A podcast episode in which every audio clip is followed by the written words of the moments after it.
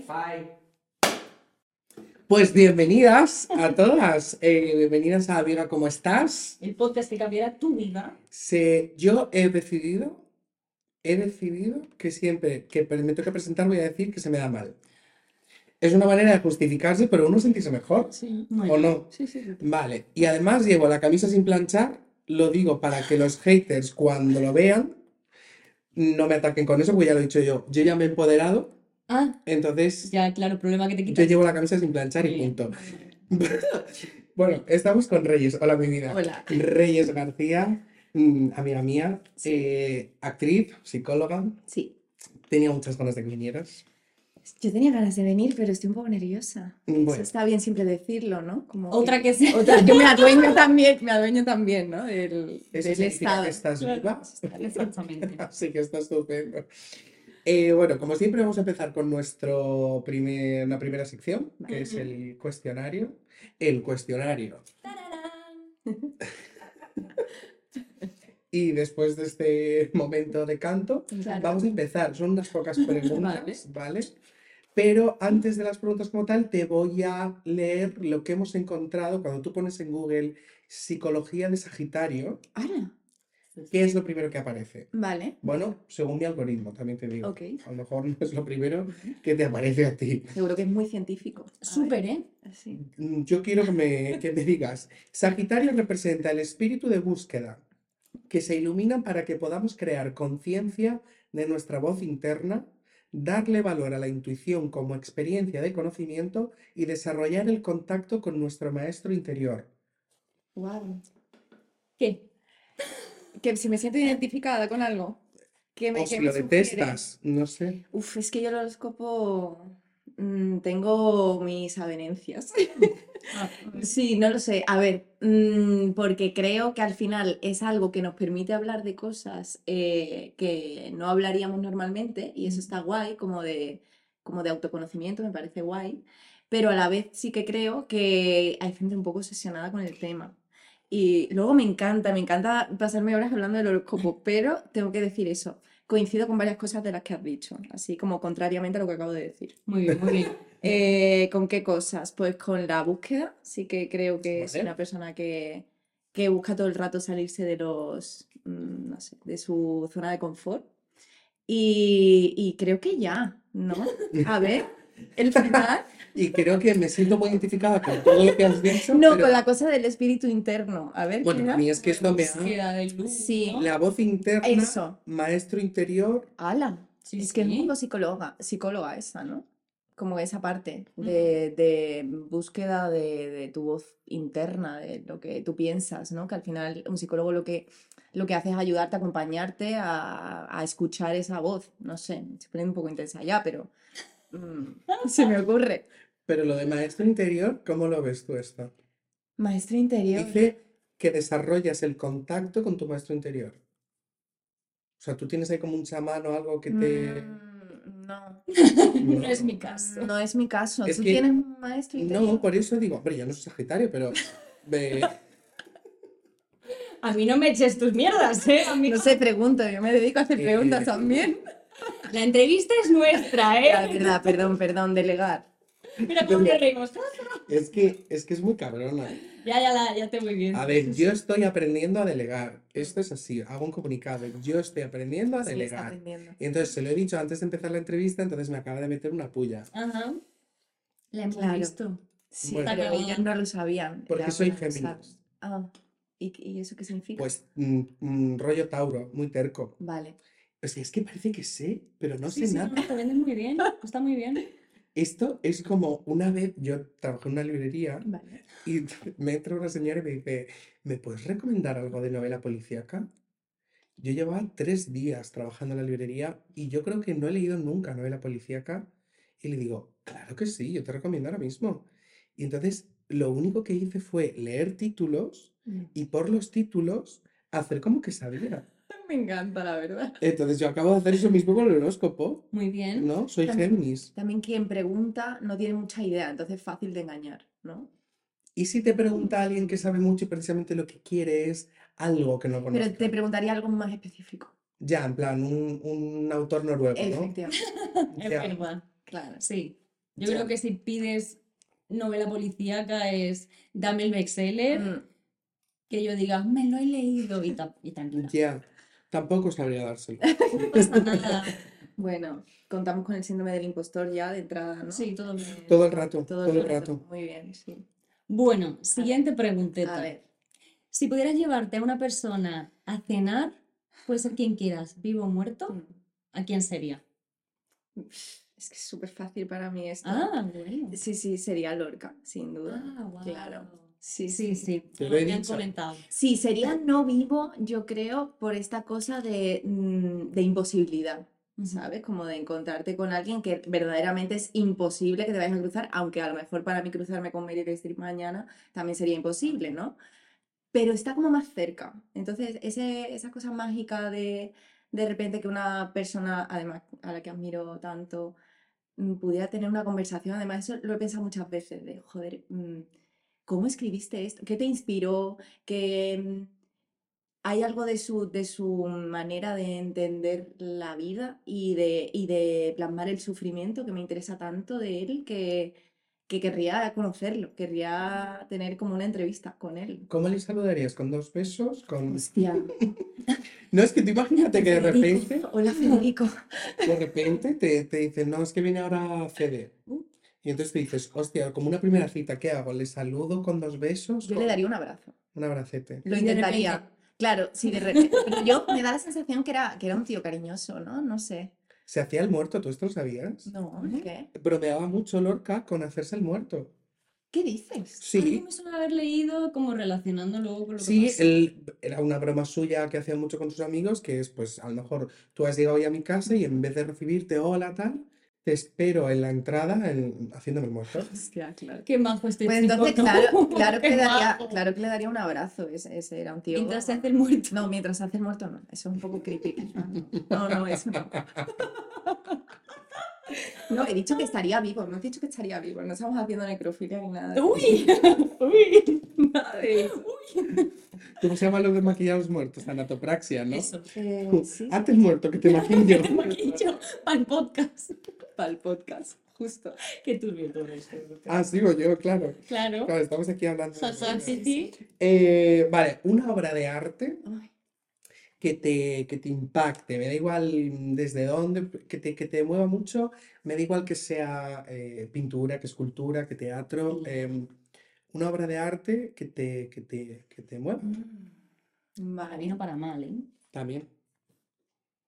Para bien o para mal. Sí, quiero decir que igual dices, "Uf, no puedo con esto. Ya, no, voy a decir algo bonito. Eh, sería algún cuadro, creo que el de los dos niños en la playa de Sorolla. Mm. Además, justo lo he visto hoy y ha sido como algo de... Bueno, a mí, yo soy muy, muy fan también de él, a mí me encanta pintar, entonces como el uso de los colores y del movimiento es algo que a mí me atrae mucho y cuando veo que hay movimiento en la pintura es algo como muy difícil de plasmar, mucho más difícil de plasmar que otras cosas para mí, por lo menos para mi autodidacta interior. Eh, Tu maestra interior de maestra pintura. interior de la pintura. Eh, sí, y el movimiento que, tiene, que tienen esos cuadros mm, me parece magia. Entonces sí, diría eso. Muy bien. Sin mucha más explicación. sí. ¿Y tienes diario? No, no, de hecho lo he intentado muchas veces, ¿os pasa eso? Mm, Totalmente. Y yo le digo a mis pacientes que, que hagan diarios. Es una cosa que yo utilizo como Hipócrita. herramienta, claro, claro. No, pero al final tú tienes que buscar aquella cosa que, que para ti sea de verdad un, un momento de, de eso, pues de autocuidado, de, de prestar atención a lo que sientes, a lo que te pasa o de no prestarle, ¿no? Pero que sea un momento así. Y siempre lo he intentado y pienso que no es lo mío, el diario. ¿Sabes? Como que tengo algunos así como de pequeña que me duraban tipo tres páginas y luego estaba todo en blanco. Sí. Eh, de- me he encontrado varios así, de hoy he ido a la playa y no sé qué. ¿No crees que hay algo como mm, hedonista en tener un diario? Mm. No lo creo. No. No, creo que es un. creo que hay veces que hay personas que de verdad se expresan mejor mediante la palabra escrita y que, y que se desahogan mejor desde ahí. Entonces, si el uso, es que supongo que depende del uso, ¿no? A mí es que siempre me llama mucha atención, yo también lo intento muchas veces, a veces es en modo mm, básico diario, querido diario y Mm. tal, a veces es desde el desahogo artístico, pero sí, yo escribo mucho, pero muchas veces pienso que creo que solo por la concepción que tenemos de cómo escribir un diario Mm. es eh, mm, pajote mental, quiero decir, es poner en un papel de manera muy estricta lo que te ha pasado y lo que has sentido, solo con el mero hecho. Voy a explicarme mejor. A mí me ha pasado muchas veces cuando yo he estado escribiendo un diario y decir, por si acaso alguien lo lee alguna vez, Claro, es que eso Ah, es distinto. mm, voy a poner esto así o no voy a poner esto. Claro. Claro, pero ahí sí que hay algo, tú has hablado de rigidez en tu descripción de diario y un diario no tiene por qué ser rígido. Ya, O sea, al final es la percepción que tú le des o el uso que tú quieras dedicarle al diario. Si tú haces un diario pensando en que otras personas lo van a leer, va- va- al final estás manipulado por tu propia mente, que eso puede ser atractivo, te puede servir o no. Mm. Entonces, si el uso es recreativo, vale. Si el uso es terapéutico, pues recomendaría que, que usases otra cosa. Si tienes esa conciencia superior que te dice, ay, no, mejor escríbelo así, o mejor este deseo tan eh, interior y tan oculto no lo voy a plasmar aquí. Pero también somos hedonistas. Esto es hedonista que estoy haciendo yo Ya. ahora, ¿no? Hablar de mí misma todo el rato durante, durante una hora es hedonista. pero a mí me viene muy bien que tú hables durante...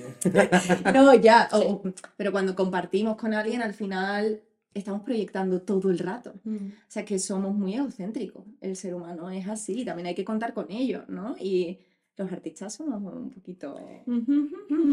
¿Crees que somos más egocéntricos en, en- en nuestra generación? Yo lo creo. Sí que creo que hay algo de autoproducción eh, muy evidente en, en la generación, yo no diría la, la nuestra, incluso diría como el periodo redes. El momento Vale. redes, ya en el, en el momento en el que entran las redes sí que hay algo de yo me preparo como producto para el mundo. Y, y eso, porque somos, somos productos además capitalistas. Yo mm, me pasa con la psicología, por ejemplo, que ahora hay un mogollón de, de gente que, bueno, que hace divulgación y tal, que a mí me parece súper guay, pero claro, al final se convierte un... Voy a intentar no meterme con nadie, ¿vale? Pero No, pero hazlo por favor. No, es que, pero Danos contenido. es al que todo el final mundo de buenas. no, a ver, lo que quiero decir es que al final se convierte en nueve tips para... Ah, em, bueno, claro, sí que lo para mejorar mi salud mental, que me parece genial, ¿no? Pero mm, tú estás en tu casa, eh, la mierda, perdonadme la palabra, pero tú estás eh, triste, en un proceso además con sintomatología ansioso-depresiva, lo que sea, y lees nueve tips para mejorar tu salud mental y tú quieres tirar el móvil por la ventana. Y, y, mm, y lejos de ayudar, genera a veces, ¿eh? Y según cómo se trate, genera falsas falsas ideas de recuperación, genera además frustración porque no estoy haciendo lo que se supone que tengo que hacer para mejorar. Entonces, mm, claro, al, al final, esto que decías de convertirnos en productos hace eso, ¿no? Y influye mucho en la salud mental también ahora, porque tú estás, por lo mismo, estás en casa y lo que ves en, en las redes son personas que viven una vida de ensueño Sí. Y, y piensas que tú eres un fraude, ¿no? Que qué estás haciendo tú mal. Ya. Entonces, bueno, no sé. No sé si responde a la pregunta. No, sí, sí. Sí, bueno, nos hemos ido muchísimo. Nos Pero hemos he ido muchísimo. poco lado, pero Pero sí, el egocentrismo tiene que ver también con eso, ¿no? Con, con exponerte en la red de una forma eh, que eres tú como producto y no tú como persona. Pero también lo performas en el día a día. eh, Sí. No lo sé.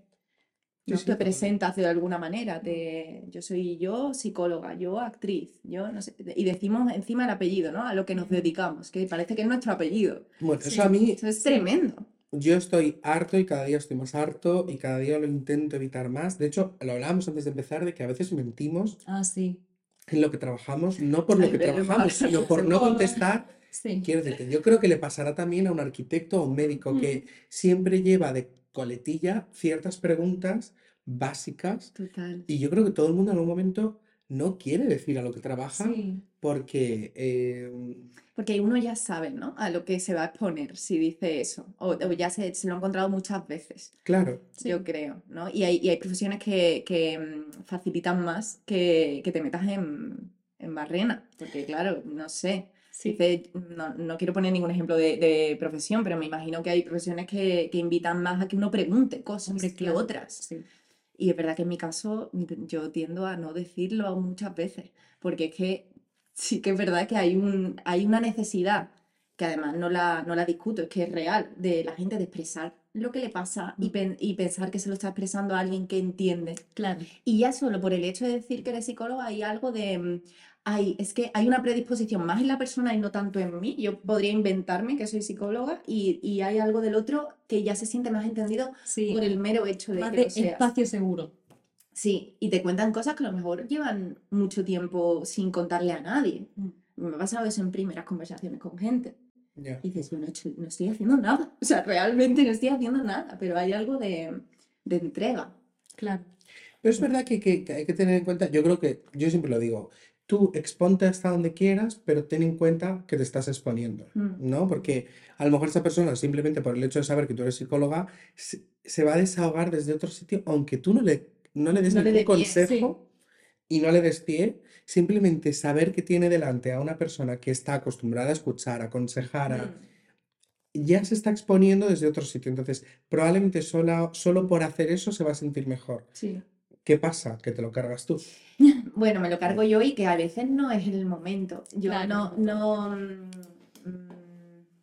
hay cosas en las que yo no me debería meter en, e- en este. Yo suelo poner los límites, a ver si me explico. Mm. Hay, hay situaciones que, que al final en la vida te expones de una manera muy. Una persona que además tiene necesidad de, de compartir, ¿no?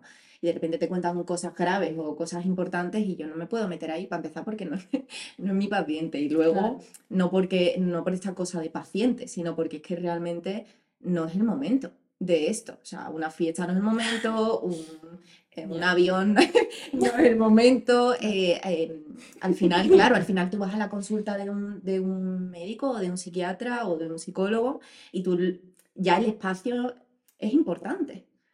De hecho, hay como mogollón en, en las teorías psicológicas, las perspectivas, los modelos, sí que hay una disposición distinta conforme a lo que tú quieras generar en la persona, ¿no? Entonces, ¿cómo va a ser igual? Mm, eh, de- mm, ¿O cómo va a ser em, como beneficioso para la persona? Pues a lo mejor es beneficioso para que piense, tengo que ir al psicólogo. Pero yo creo que también Y existe, ahí, al- genial, ¿sabes? yo creo que también existe la inversa, aprovecharte de tu profesión para conseguir algo. Quiero decir, yo me estoy acordando ahora mismo en la cola de una discoteca gay. Quiero decir, este, bueno, una discoteca. No, no, el apellido, el apellido Bueno, también. Muy bien, claro, no tengo buena pe- Bueno, en la cola de una discoteca, y entonces yo estaba con un chico, o sea, éramos varios, y yo acababa de conocer, él era el típico amigo del amigo que viene, tal. Y entonces, eh, justo, ¿no? La primera conversación, ¿a qué te dedicas? Tú, tú, tú, tú, tú, Claro. urólogo. Uh, Anda. Y el colega empezó a ligar diciendo que, no- que me podía hacer una exploración en el momento. en el momento, en la cola. Literalmente en la cola. ¿Qué dices?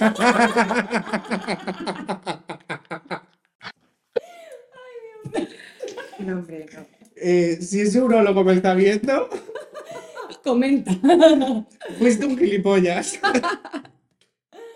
Mejores no, tus pero- tácticas de ligar, por favor. No, no, no. Es que que- luego dentro pasaron cosas, también te digo. Ah, Pero ¿Funcionó? fue un gilipollas. un- No voy a decir que yo feliz, pero, pero fue un gilipollas. No, pero también pasa eso, ¿no? ¿No te has aprovechado alguna vez de tu profesión? Yo y que justo quería preguntarte a ti, porque claro, dices, claro, porque es verdad que Cuidado aquí, ¿no? Yo creo que no, ¿eh? Eh, me parece que no, que no me ha pasado. Eh, estoy intentando ubicar algún momento, ¿eh? Que probablemente sí, pero no me sale. Pero estaba pensando, claro, estabas diciendo lo de que te aprovechas de la, de la profesión a veces, pero no has puesto un ejemplo tuyo. Entonces eh, os iba a preguntar, bueno, ¿y vosotros? ¿Os habéis aprovechado alguna ¿Cómo vez? le gusta tener un podcast Es ahí? que eh? tú deberías.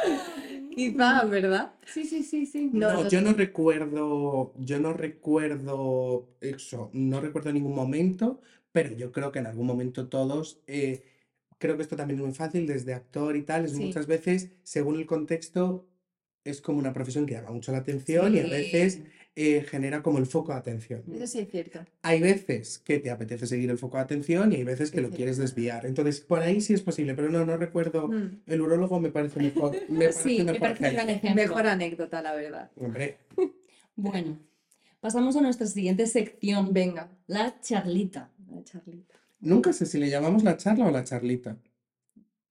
La charla charlita. Muy bien, me gusta. Ya está, ya está. nada, yo no me caso con nadie. Exacto. Ni machista ni feminista. Ni frío ni calor, cero grados. Exacto, cero grados. Eh, siempre empezamos esta sección con una pregunta igual para todo el mundo, que es, amiga, ¿cómo estás? Eh, más tranquila, ¿Vale? Y- ¿Más tranquila que cuándo? más tranquila que al principio. Vale. Bueno, más tranquila que eh, toda la semana, porque yo toda la semana un poco anticipando Sí. el momento. Sí, yo soy un poco nerviosa. Y, y, bueno, y esta cosa de, del síndrome del impostor, ¿no? De, Claro. como comparto también dos profesiones muy distintas, sí que siento a veces que ni mucho una ni mucho otra, ¿no? Entonces, cuando no te dedicas todo el tiempo, que en el caso de los actores es mm, súper común, ¿no? Pero cuando no te dedicas todo el tiempo a, a lo que se supone que, pues, que has estudiado, que es tu profesión, sí que sientes a veces mm, que no sabes nada, Ya. ¿no? Te entran como momentos de, ostras, no... De que estás en un gris Claro, entre... sí, que estás en un gris total. Entonces, pues eso, venía un poco nerviosa y ahora estoy tranquila. Bueno, Está bien. bueno, bueno.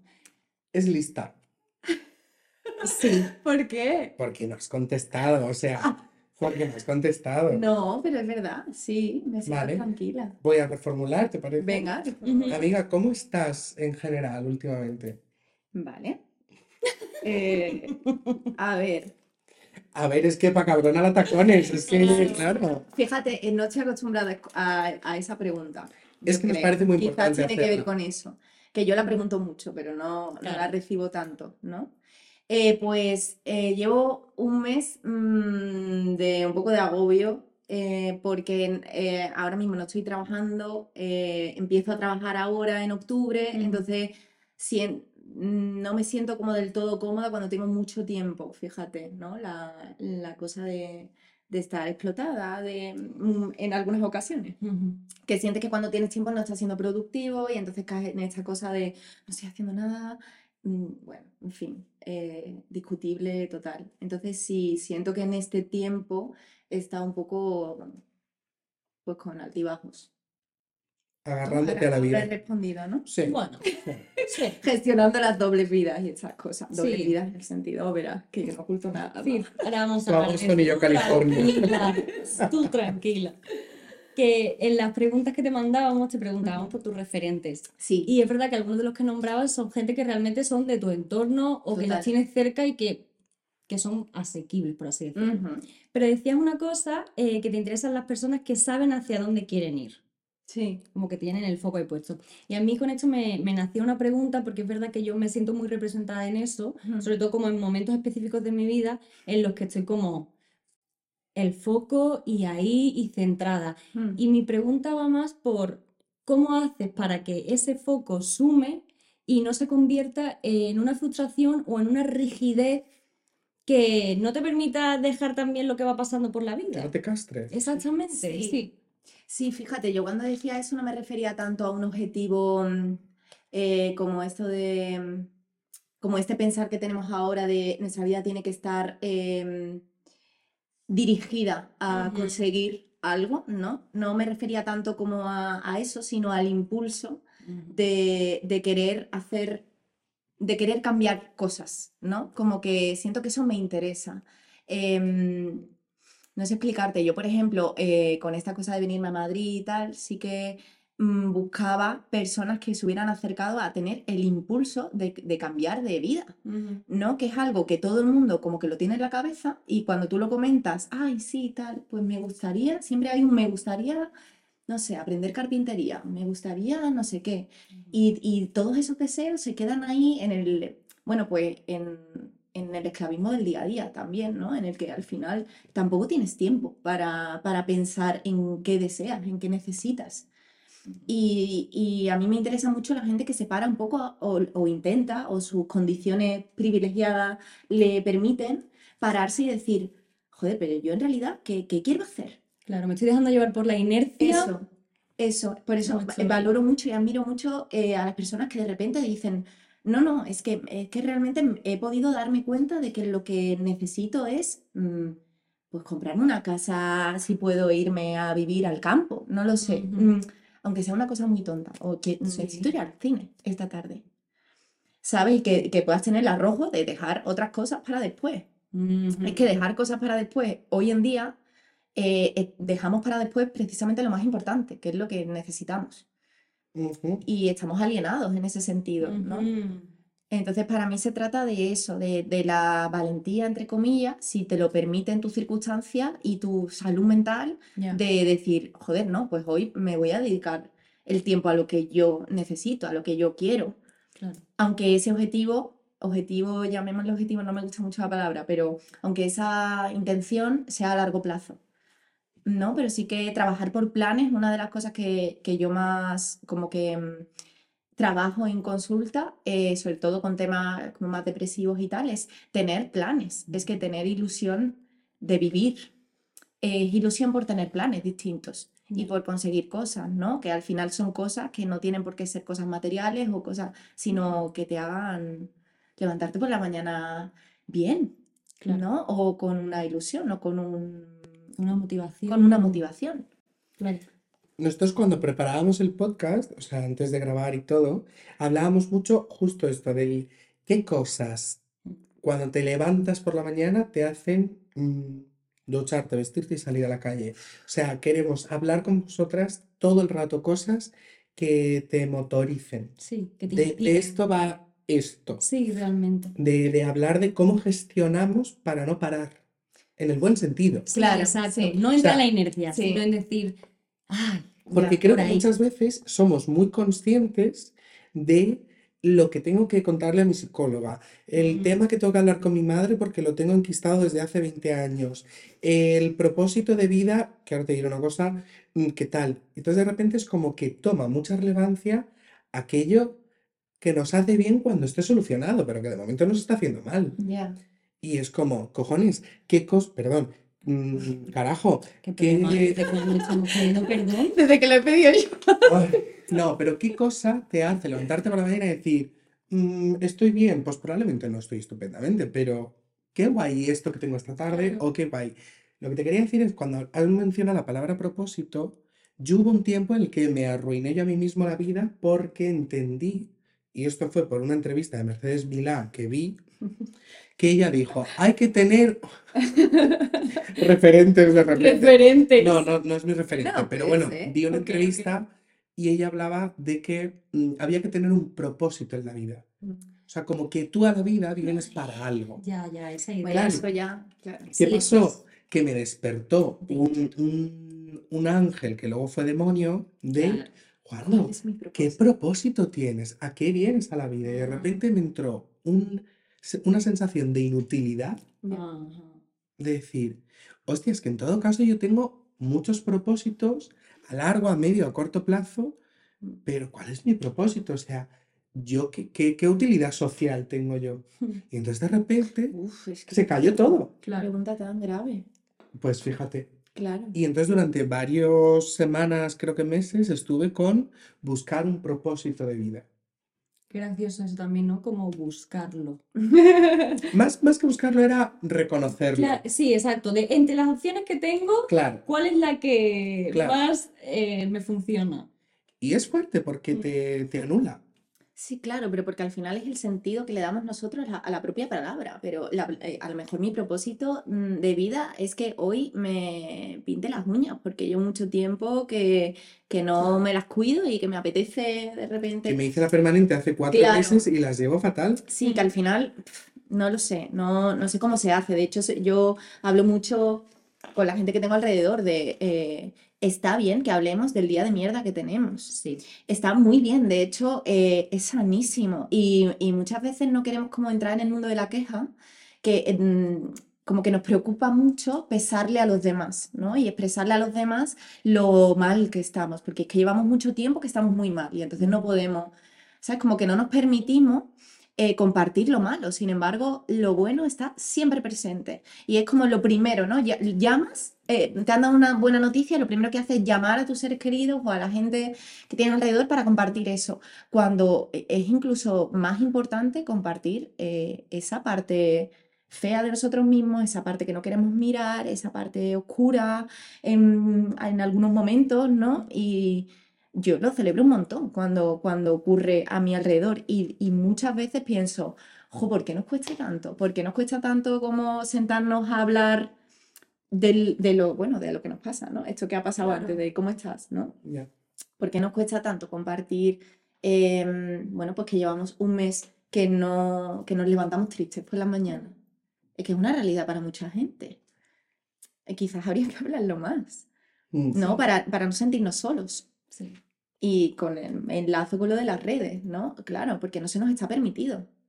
Porque hay algo de prohibición de, de cultura de la felicidad constante. Mr. Wonderful, ¿sabes? Como mm, si te esfuerzas lo consigues, como todos estos mensajes de, bueno, quieres, incluso de puedes. psicología positiva, ¿sabes? De, no, venga, eh, eh, si estás triste, levántate y sal a la calle, da un paseo. Es que tú, una persona que está depresión, no le puedes decir esto, ¿entiendes? Es que es Claro, es que es psicología inversa Claro, casi. En plan, yo te digo, tú puedes y tú lo primero que piensas si estás en una depresión es, yo podría, pero no soy esa persona que puede. Bueno, claro, es que hay unos niveles de frustración tremendo. Y de también de expectativas de los otros. Esa expectativa es tuya, ¿por qué me la tienes que poner a mí? ¿Sabes? Ujú. ¿Por qué, tiramos de consejos baratos en vez de escuchar a las personas?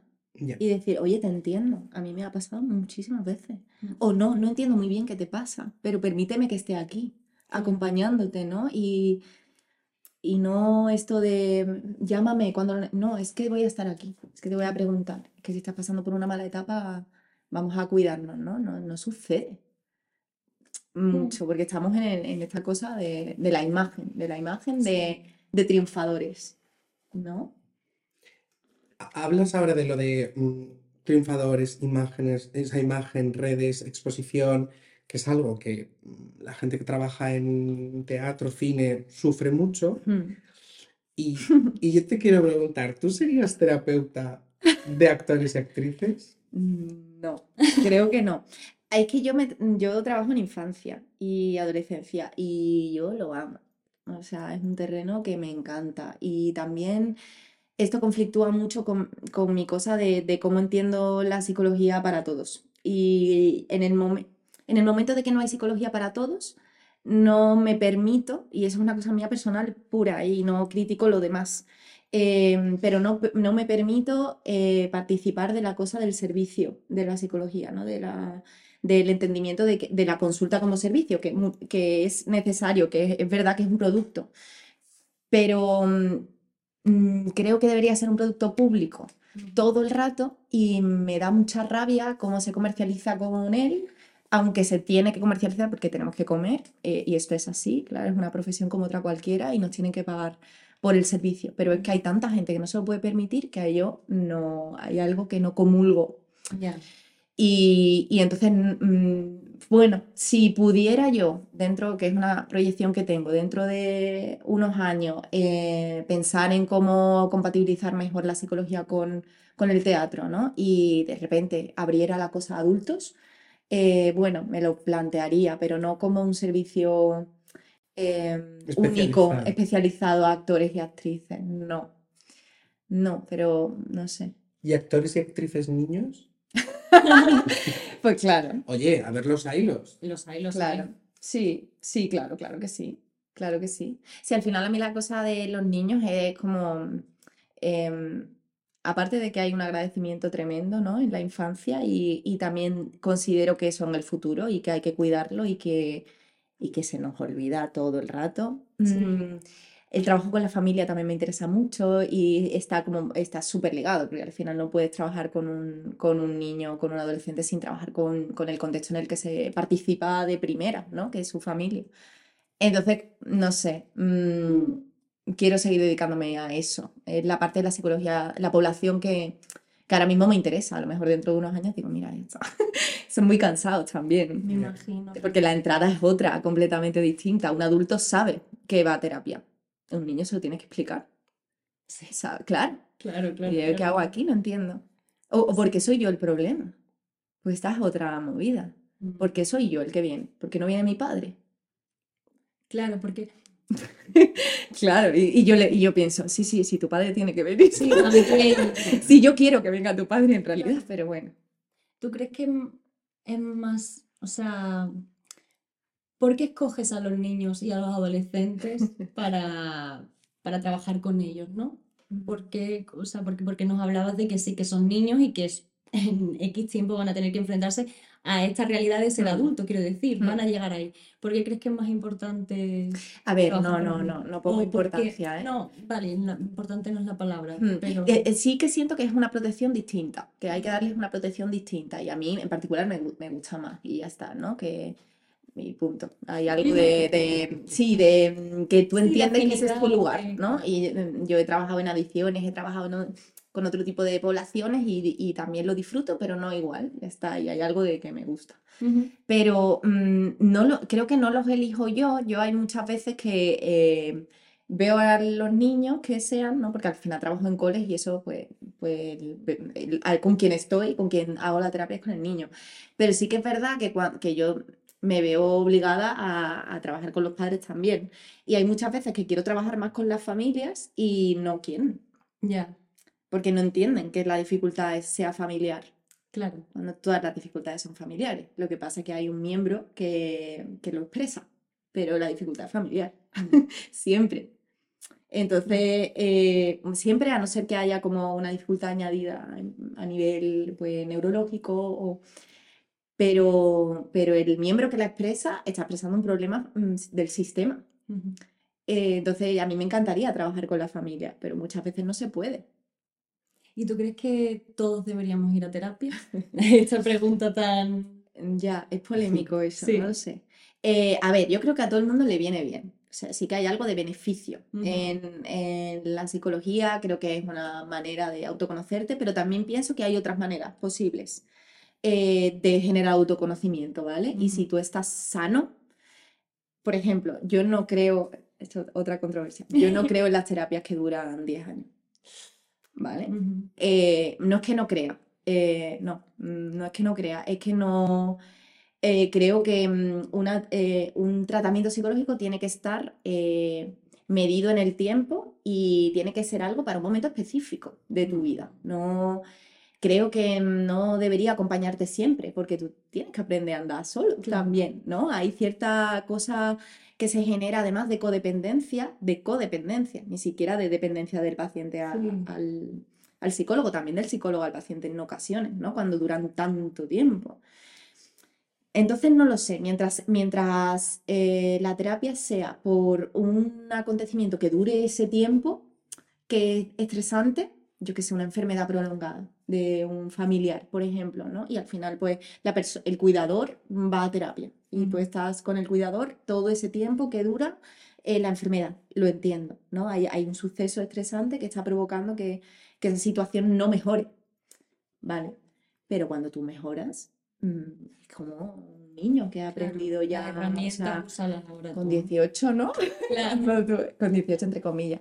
No, pero no, no puedes, es como un bastoncito, que está guay tenerlo, pero yo creo que hay que aprender a vivir sin ello. Y también ponerte en- como en la vida, ¿no? Y ver si eres capaz, si has aprendido las herramientas que necesitabas. Si...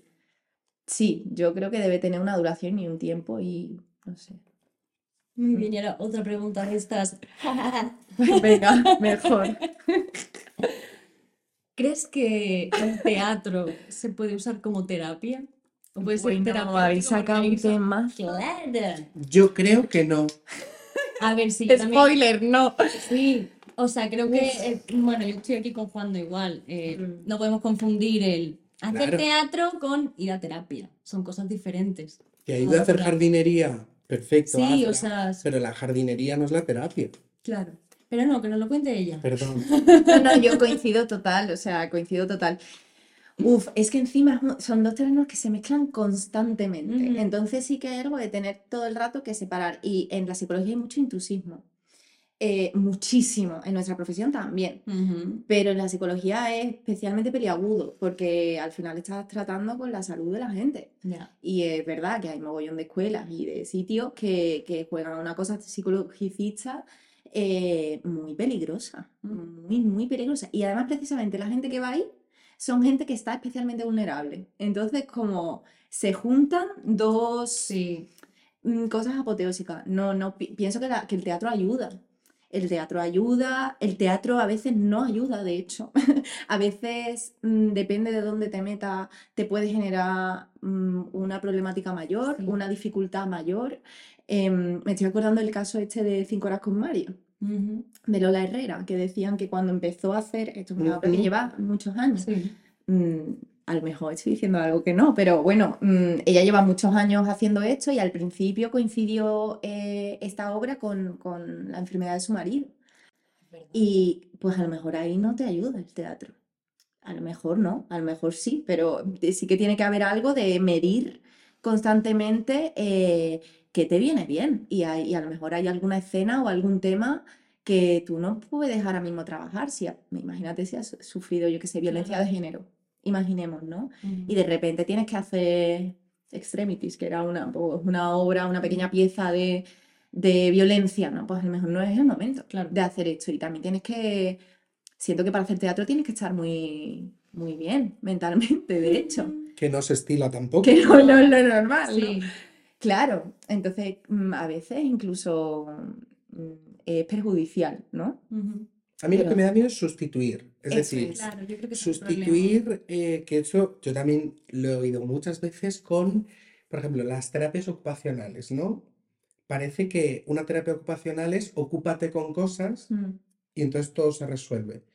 ¿No? Como que se puede confundir Se esto, lo puede he oído confundir, mucho. pero, pero- Claro, y no lo es. Pues esto es lo mismo. No, yo es que estoy yendo a un curso de teatro terapéutico. Terapia a partir del teatro. Cuidado. ¿quién lo lleva? Claro, Claro. yo creo que lo Claro, al final es, eh, esto es súper útil eh, también. Em, cuando pone terapeuta, no tiene por qué ser psicólogo. ¿vale? Tiene que poner psicoterapeuta. Eso a mí me parece un, un saber útil para la población general. Eh, hay que informarse bien de quién da los cursos, de, de quién, o sea, de cuál es la titulación, de cuál es la formación, porque es verdad que una carrera no te habilita para ser mejor psicólogo, eso es cierto pero sí que avala cierta, mm, cierta evidencia, cierta, mm, como cierto marco formativo, ¿no? Eh, y tú tienes que saber a quién vas también, te tienes que informar de quién, de quién es esa persona, de qué ha hecho antes, por mucho que, que te pueda ayudar. Hay veces que, que ayudan cosas que uno no sabe muy bien qué ha sido, si ha sido el psicólogo, ha sido mi predisposición. Hay una parte que es un porcentaje altísimo de predisposición de la persona que va a terapia, ni siquiera del psicólogo que es muy fuerte. Vale, pero, pero, hombre, teatro terapéutico, ¿quién lo da? ¿Quién lo hace? ¿Quién lo imparte? ¿Qué, qué, mm, qué sustento teórico tiene? Y cómo de... Sí, mm, Sí, no sé, pero bueno, al final ser, ser coherente también con, con la vida, ¿no? Informarte un poco. A mí me da mucho miedo cuando oigo hablar de teatro del oprimido, de Augusto Boal, o de repente eh, cursos de psicodrama. Mm, Me de- o sea, aunque esté impartido por un psicólogo especialista en teatro y Mm. con mogollón de experiencia en eh, reuniones comunitarias de psicodrama, me da mucho miedo. A mí, como, como a mí. No que lo haga, sino a mí. O sea, yo me, me veo allí y a mí me siento en un sitio de exposición medio frívola de, por ejemplo, el teatro del oprimido pasa, ¿no? Expon tu problema, vamos a hacer que unos actantes hagan de los que hicieron la opresión, los, bueno, me estoy metiendo en un lío, pero bueno, como vamos a generar aquí una escena de lo que fue tu momento y lo vas a ver o lo vas a explicar, a mí me genera una exposición Es que es súper que a mí creo que sería contraproducente. Es que, mm, bueno, es que yo creo que todas estas cosas hay que hacerlas en un contexto de tratamiento. Eh, tú puedes usar psicodrama, el psicodrama es fantástico, pero es una técnica. Entonces, es una técnica que además tienes que formarte como cuatro años para hacer realmente psicodrama con un grupo y bien. Em, es que esto, claro, te pones a hacer psicodrama y, no te das cuenta de que el grupo no está preparado para eso. Y que em, esto pasa mucho, que yo lo, he comentado un montón de veces con, con las escuelas hechas de teatro o con, con esto que dices de, no, no, conocía lo del teatro oprimido, pero eh, constelaciones familiares, cosas de este tipo, ¿no? Que hay algo de, es fácil, muy fácil de hecho, abrir eh, cajas mm, ocultas de la gente llenas de basura. es súper fácil en un contexto de grupo, en un, tema que además implica el cuerpo, eh, que uno no entiende bien qué le está pasando, pero suelta cosas que hacía mm, años que llevaba ocultando, ¿no? o que llevaba sin ver disociadas, ¿no? Eh, es facilísimo, pero eso ¿quién lo cierra después? Es como una ouija. Claro. Tú abres, abres el portal entra tu, tu bisabuela muerta sí, sí, yo y ahora ¿quién la, quién la echa? Claro, sí, sí. ¿No? Claro. Sí, sí, pero como esas historias muy escabrosas, ¿eh? De, de gente que se ha metido a hacer cosas así y de repente han salido una serie de cosas muy traumáticas para las que la persona además no estaba preparada para gestionar, porque no tiene, porque además el cerebro es súper inteligente. El cerebro em, tiene un mecanismo de defensa que se llama la disociación, que hace que tú mm, no, incluso no llegues a, no recordar episodios completos ¿no? de tu vida. Mm, para protegerte, porque en ese momento tú no estás preparado para asumir la carga traumática o la carga eh, emocional que tiene esa cosa, ¿no? O ese evento, ese suceso. Por eso se disocia, por eso de repente no está claro, si yo llevo, no sé, mucho tiempo con esto eh, y de pronto algo lo activa y a mí yo lo suelto en un contexto además en el que nadie se va a ocupar de mí, de mi bienestar, eh, bueno, pues, pues tenemos un brote de repente. O sea, en el peor de los casos, no me estoy poniendo aquí como... Pero es que no, es que pasa mucho. Pasa mucho. Hay mogollón de denuncias al Colegio de Psicología sobre este tipo de técnicas. Porque, claro, claro, porque esto puede generar que ahora la persona, pues, no sé, pues, mm, salga de ahí mm, claro, sí, que la perturbada, claro. Lógicamente, además, ¿no? Porque no están preparadas para asumir eso que acaba de ocurrir. Y además en estas cosas, ¿no? De no, me pones a mi abuelo ahí, a mi padre, eh, di lo que tuvieras que decirle a tu padre. Eso es, eso es genial, eso se llama la silla vacía, eso es una técnica maravillosa, sí, pero que la haga alguien. No, pero la odio porque me da mucho miedo. Es que mi psicóloga, si lo ve de verdad, sabe que la amo, pero ella, por ejemplo, hace psicodrama, me ha invitado a que vaya a hacer y le he dicho que, sí, sí, pero yo le he dicho que no porque no puedo. O sea, sí, que no es tu código. Que a ti te, está bien, te viene bien, claro. Y es que, hablando del teatro Tiene oprimido, el control, investigalo porque, bueno, tal, es que yo he visto montajes de teatro del oprimido y es que yo he visto a gente, tanto del público como de los actantes que se llama, es decir, de los que están representando eso, romperse y romperse de decir, claro, pues que yo ahora me voy a tomar una caña. Él no. Claro, esto es... ¿Dónde se queda? Claro. ¿Qué terapeuta viene ahora y lo salva? Porque tampoco son salvadores. Ya. Claro, no, no, también hay que... Es que tampoco se les puede concebir como un salvador que viene y te recoge de la mierda. No, ni que te arregla. No pueden. Esto me recuerda un poco, a, eh, la, semana pasada hice un curso con Fernanda Horaci que hablaba precisamente, bueno, eh, como que reflexionábamos todo el rato sobre qué es la actuación, ¿no? Y decía, al final em, se trata de jugar con la idea del dolor, ¿no? O de jugar con la idea de eh, el amor, pero es jugar. Si, si por debajo no hay juego, no hay alegría, que suena como muy tal, ¿no? Pero si no hay alegría, si yo, si yo estoy haciendo una escena dramática y estoy aquí rompiéndome a llorar y yo no puedo hacer así y estar eh, en la vida, eh, te estás identificando mucho. Mm. Hay, es otro proceso, no es el de la actuación, ¿no? O no debería serlo. No, mm, claro. claro. el problema es que se mezclan los, los terrenos y por mm. eso se generan estas cosas. Por eso en el teatro y la psicología hay tanta ¿no? Mm, tantas escuelas que hacen eso, tantas técnicas que hacen eso. o, te pasa a ti, aunque tengas todas las herramientas del mundo. Sí, de repente claro. cosa y dices, hostia, uh, ¿en qué momento? Esto no puedo. no puedo. Cuando, cuando, te, cuando te preguntábamos las. Eh, ahí siempre le hacemos la pregunta de, de qué tema te gustaría. Ah, y entonces lo primero que pone es eh, me bloqueo. o esto me bloquea. Yo ponía, pero así como esto me bloquea. Y de repente decías, pero que me preocupa el hecho de tener, y esto es fuerte, una doble vida laboral que a la vez tengo que gestionar con mi vida personal, contando con que gestiono Sí. las gestiones de otras vidas. Sí, es verdad, es una Estos son muchos factores. Mm. Sí. Es un árbol grande. No sé si tengo pregunta como... Mira, Sí, después de todo eso tengo, ¿cómo estás con todo esto? amiga. Claro, claro. Es jodido. Esa cantidad de desdoblamientos Claro. propios, ajenos, ficticios. Mm. Sí, hay veces que no puedo, literalmente. Mm. Entonces, hay días eh, que llego a casa y, no puedo hablar de otra cosa o, o he tenido, porque además yo, mm, es verdad que es que encima tengo un trabajo en el que vivo situaciones muy, muy locas, muy duras, muy, porque encima eh, trabajo en un distrito que es que tiene un nivel de exclusión muy grande, que hay mucha pobreza, que los problemas son de verdad como gigantes, no es... Y, mm, y claro, yo hay días que vuelvo a casa y no puedo gestionar mi vida. Mm, Es que literalmente no puedo, lo hago. ¿no? Tengo ensayo, pues me voy al ensayo después de ocho horas eh, trabajando de psicóloga, em, escuchando cada hora pues unas movidas distintas, que a veces confundo incluso porque dices, hostia, espérate un momento.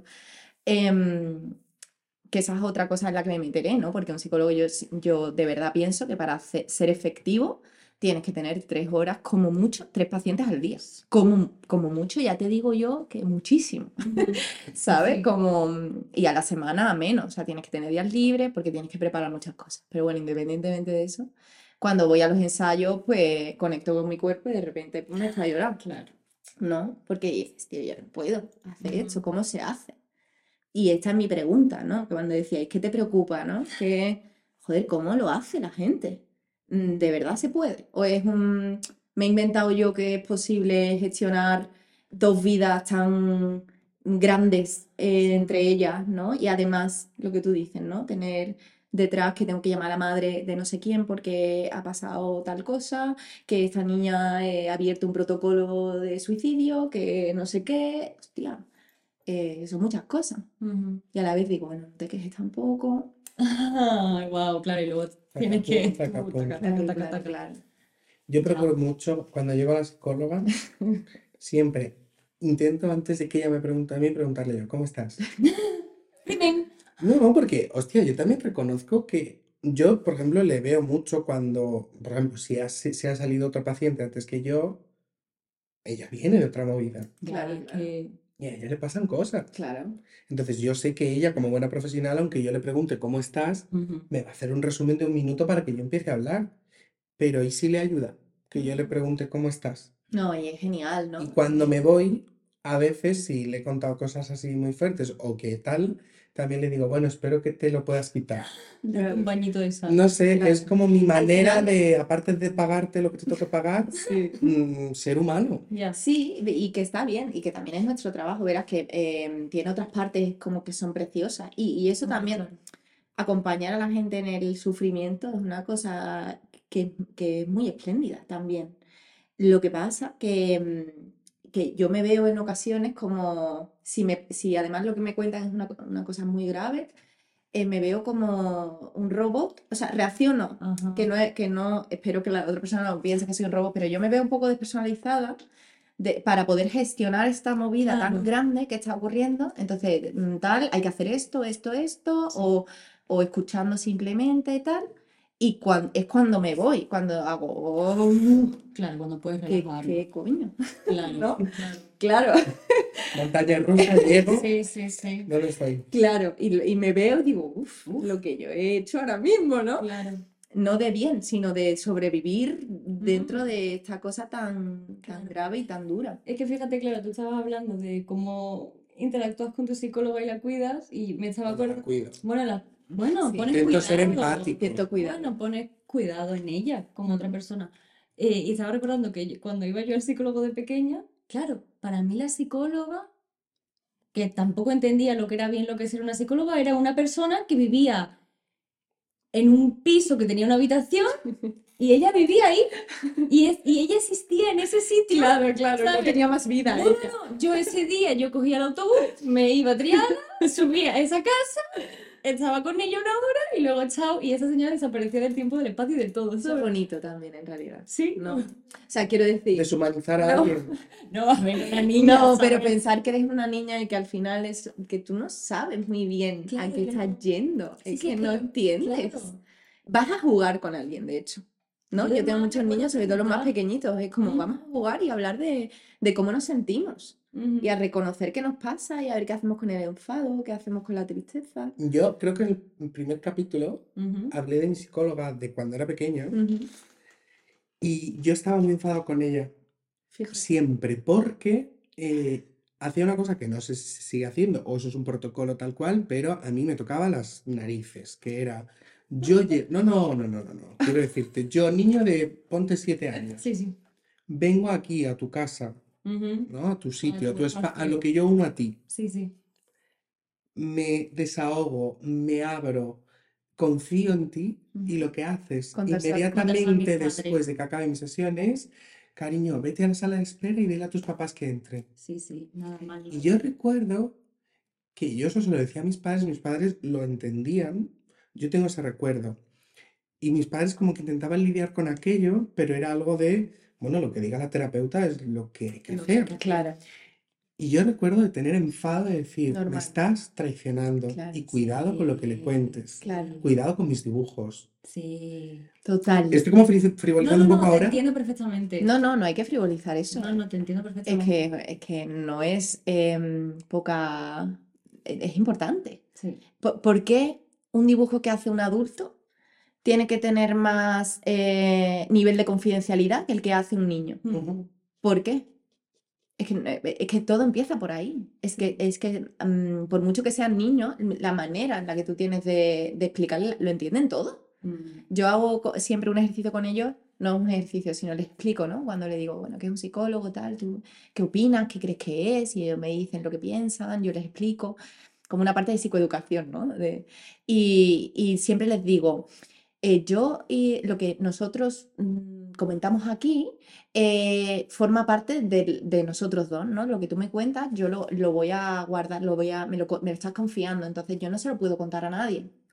No es que sea un secreto, ¿eh? Pero yo no se lo puedo contar a nadie. Sin embargo, tú, lo que tú digas aquí, sí lo puedes contar. Y lo que yo te diga también. Todo Ujú. eso forma parte de tu intimidad, ¿no? Claro. Y esta nuestra intimidad a veces puede romperse, pero en casos muy específicos, ¿no? Y les explico. No les hablo así ni de broma, ¿no?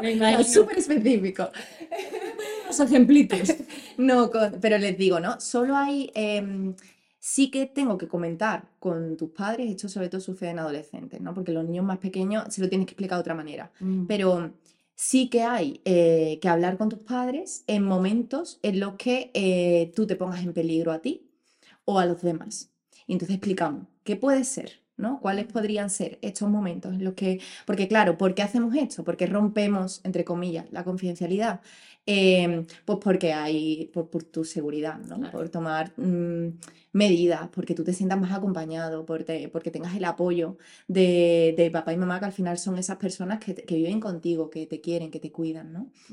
Entonces, solo en esos momentos van a ser en los que yo pueda eh, decir cosas que hayan ocurrido aquí. Sin embargo, yo tengo que hablar con tus padres siempre para ver cómo ha ido, no de cosas específicas, de lo que ocurre entre nosotros, de lo que tú me dices, sino de, oye, pues hoy ha ido bien, oye, lo he visto, lo he visto contento y, hago una devolución, pero no es una devolución de lo que pasa, Claro, no es un. ¿sabes?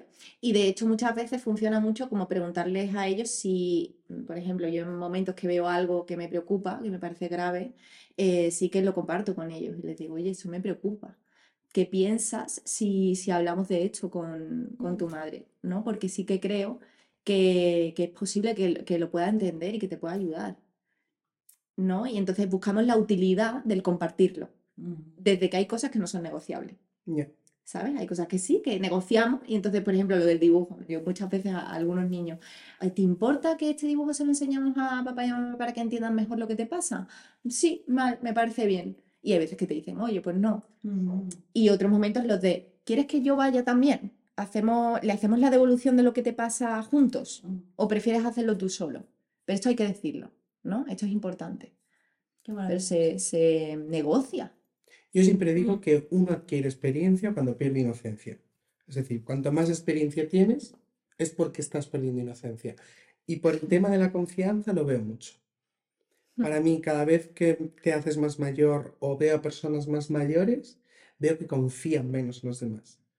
Esto Qué quizás pena. puede... Sí, Uy, sí. pues lo siento. Qué pena. Pero creo que hay cosas en la vida como estas, que por ejemplo a mí desde niño eso me marcó mucho. Claro. Mm. Y cuando pienso en la confianza en alguien, siempre pienso en esto. Ah, guau. Y que uno de los primeros recuerdos de desconfianza que tengas sea en tu terapeuta, Ay, qué Ya veré si es fuerte. ¿sabes? Claro, Y claro. lo veo mucho. Y yo veo mucho que dejamos de confiar en la peña por muchas cosas. Sí, pero ves, porque hay una cosa de dónde aprendiste esto. A mí- yo esto lo descubrí con- de la terapia gestal, que es maravilloso. Voy a reprocesar, voy a reprocesar cosas. No, pero me encanta, ¿no? La utilidad. eh, o sea, tú no te comportas como te comportas hoy por ciencia infusa. Ni hay un porqué tampoco. no, como que no hay un motivo. Hay un aprendizaje. Esto me funcionó. E- Ujú, Esto o no me funcionó. claro. O esto lo aprendí de alguien. Lo aprendí de mi madre. Lo aprendí de mi padre. O sea, de repente te encuentras con maneras de funcionar que ahora no te son útiles. No son adaptativas. Entonces, ¿para qué te sirven, no? Pero porque te sirven para algo. Siempre, aunque sea negativo. ¿Sabes lo que quiero decir? Me estoy yendo un poco No, no, no, te estoy entendiendo perfectamente. Sí. Y yo sé Entonces, que lo los que yo he aprendizajes marcan. o sea, yo sé que lo que he dicho es como medio derrotista o medio eh, romántico, ¿no? Es como una cosa romántica, un pensamiento Sí. romántico, pero sí lo creo. O sea, lo veo mucho y lo veo mucho en las mujeres mayores. Ya, yo quiero Dejan de pensar que no. confiar. Quiero pensar que no. No, a mí me gustaría pensar que no. Claro, que, que sí que hay algo de, de, mm, de aprender también a, a qué es la confianza, ¿no? O cómo, cómo de mm, cuáles son las expectativas que tú tienes con respecto a los demás, lo que hablamos Sí. de las expectativas. O, o no lo sé, Sí, no sí que estoy de acuerdo. O También lo que veo más es que a medida que nos hacemos más mayores, también deciden más en qué persona depositas según qué cosas tuyas, Mm. ¿sabes? Hmm.